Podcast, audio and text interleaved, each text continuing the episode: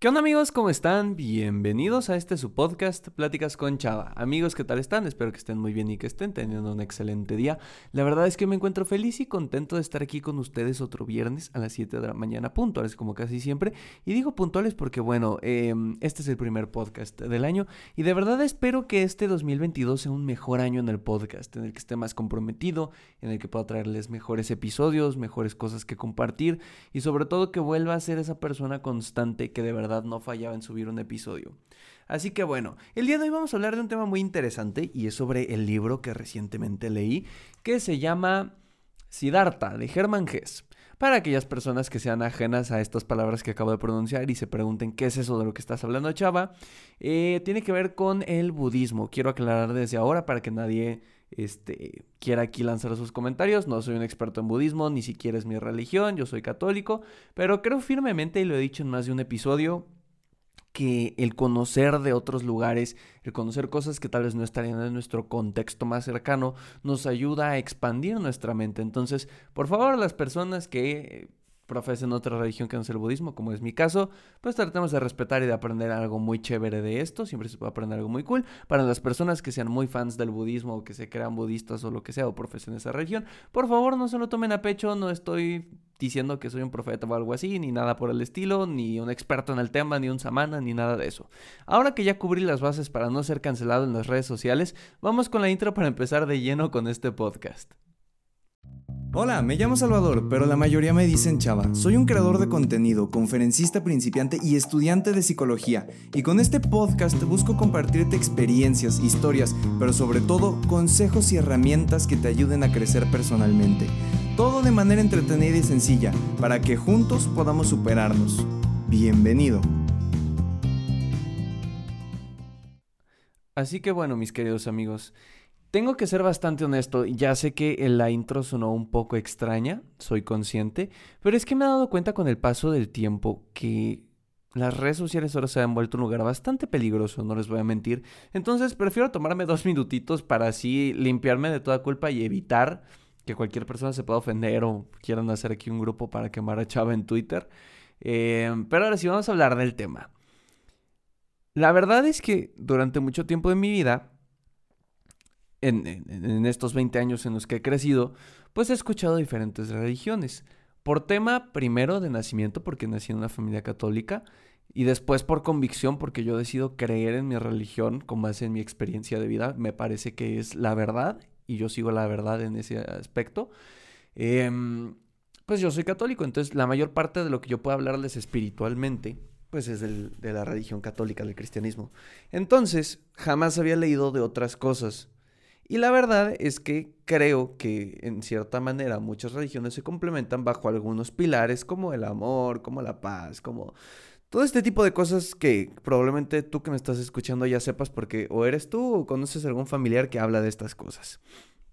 El budismo creo que todos lo ubicamos como esta religión que tienen muchas personas, en la cual hay una persona gorda que es un Buda, al que le sobas la panza y, te da dinero, prosperidad, o para básicamente los que se hacen om, om, o los monjes que viven como 150 años sin respirar y comer y no sabes cómo le hacen.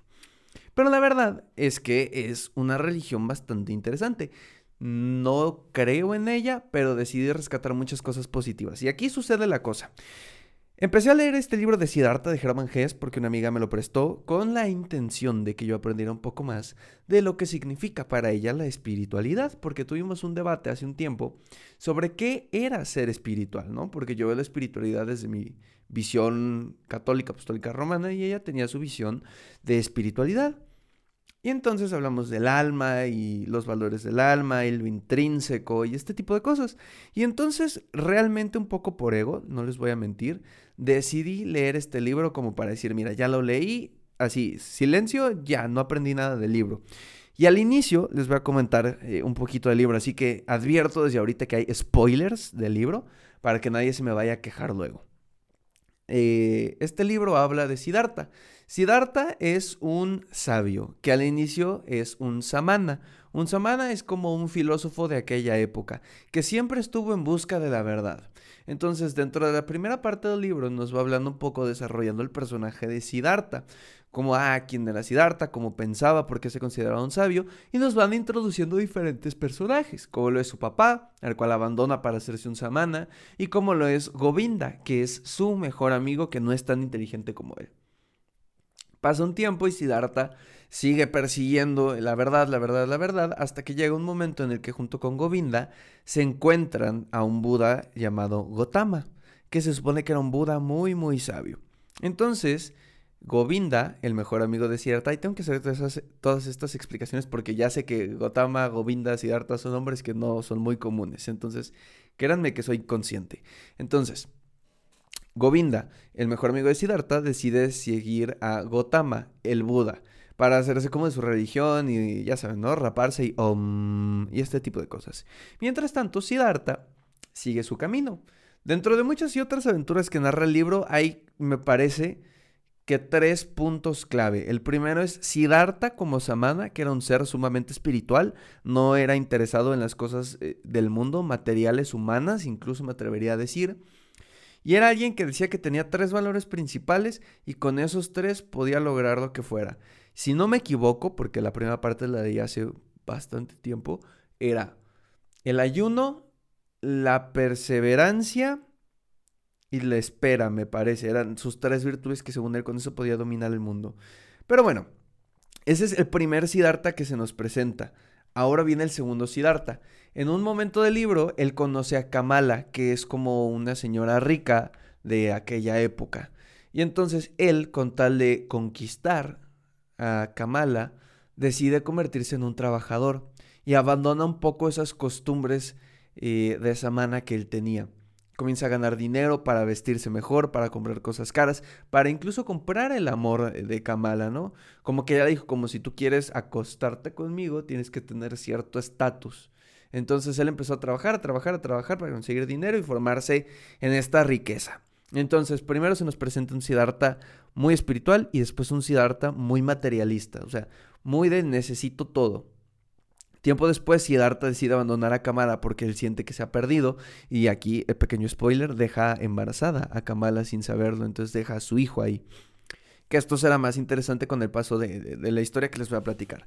Entonces, pasa eso y decide irse y encuentra a quien al final terminaría siendo su mayor mentor, que era un señor que era que trabajaba como en una lancha que cruzaba a la mitad del río para llevar personas. Y ese señor se llamaba Vasudeva. No era un sabio, no era un filósofo, no era un rey, un ricachón, alguien que tú te... un Buda. Era un señor viejo y muy inteligente.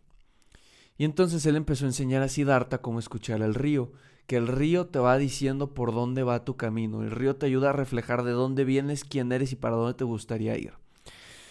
Y me parece muy interesante, ¿no? Porque de todos los maestros que se han presentado, incluso en un momento Siddhartha logra hablar con Gotama, que es el, el Buda, logra hablar con él. Y aún así aprendió más de este joven barquero, bueno, de este viejo barquero. Y entonces, en el transcurso de ese tiempo, Siddhartha encuentra a Kamala y a su hijo ya más grande. Muere Kamala y él se hace cargo del hijo. En ese momento, como que el hijo salió muy rebelde y se le fue, se escapó. Y Siddhartha en desesperación, entendiendo el lado humano de lo que era ser un padre, decide ir en busca de su hijo y quiere abandonar todo. Vasudeva, su mejor amigo y su maestro, incluso me atrevería a decir, el, el señor que cruzaba personas por el río, trató de ayudarlo a que entendiera que cada persona sigue su camino que no porque Siddhartha fuera un samana y después una persona muy material y ahora un sabio, significa que su hijo tendría que seguir ese mismo camino, esos mismos pasos. Y entonces el libro cierra con Siddhartha aceptando lo que está pasando, buscando mejorar y sobre todo entendiendo esta, este equilibrio que tiene que haber en la vida. Y ahora que les conté todo esto es por lo que yo quiero hablar de este libro. Definitivamente me abrió los ojos en muchas cosas muchas maneras de pensar que no había tenido en cuenta. Y creo que al final esto se trata de encontrar un equilibrio en nuestra vida, ¿no? Conocemos a muchas personas que se jactan de ser espirituales, de cualquier religión. No quiero aquí apuntar la pistola a muchas personas, de cualquier religión. Siempre va a haber personas así, que se jactan de ser espirituales, que se jactan de ser cercanos a Dios, pero que con las obras no lo hablan. Porque ser cercano a Dios tiene que ser ser cercano a la humanidad. Desde mi punto de vista, no puedes amar a un Dios si no amas a un prójimo, si no amas a una humanidad. Entonces, este punto extremo en el que solo existo yo y mis circunstancias y déjenme en paz, me parece algo del lado izquierdo, vamos a ponerlo así. Y después viene la otra parte, en la que Siddhartha se vuelve muy materialista. ¿Y cuántas veces no conocemos a alguien que su vida entera está dependiente de cuánto dinero tiene, cuántas cosas posee? Y creo que incluso muchos de nosotros nos podemos llegar a sentir identificados porque al final eso son las redes sociales. Amamos, y de verdad lo hacemos, amamos ver en Instagram vidas que nos gustaría tener. Wow, y tal famoso se compró un carro de 5 millones de dólares. Y tal famosa se hizo una lipo. Y este trae un iPhone no sé qué. Y el otro trae un no sé cuál. Y así nos la pasamos comparando porque creemos que la felicidad está en lo material. Y entiendo que a veces lo podamos llegar a pensar porque somos humanos y nos atraen las cosas terrenales. Y justo es esto, no quiero que después nos vayamos al otro extremo de no me interesa nada, vivo del aire y de las energías y om. No, no, no, no, no, es creo que encontrar un equilibrio de verdad. Un equilibrio no para dientes para afuera, como para decirle a todo el mundo, yo estoy equilibrado. No, no, uno, uno que te dé paz. El mejor amigo de Siddhartha, Govinda, toda su vida buscó la paz en diferentes religiones con diferentes maestros. Y más o menos la puedo encontrar en su vejez, cuando volvió con Siddhartha cuando ella era un hombre pesquero. Creo que ese es el, el mensaje que me gustaría transmitir. Que hay que buscar un equilibrio no aparente, no para que la gente nos vea y diga, wow, qué bien equilibrada tiene su vida, seguro que le va bien. No, no, no, hay que buscar un equilibrio que nos dé paz, que nos permita estar tranquilos, que yo mañana me despierte y me sienta bien, porque creo que mi vida está en paz, porque reconozco que las cosas materiales que tengo son las suficientes, las necesarias para poder hacer algo. Sí, me gustaría esta cosa material o esta cosa material y ahora más porque vinieron los reyes y Santa Claus o el niñito Dios o a quien tú le pidas tus regalos. Claro que se te antoja y ves en Instagram raza que le regalaron el celular nuevo y a ti no te regalaron ni carbón. Claro que se antoja. Pero creo que parte de esta paz es entender que lo que tú tienes es suficiente. Y que la parte espiritual también tiene que estar ahí. Tiene que ser un equilibrio que el día de mañana yo diga, tengo lo que necesito y me siento realizado como persona por quien soy.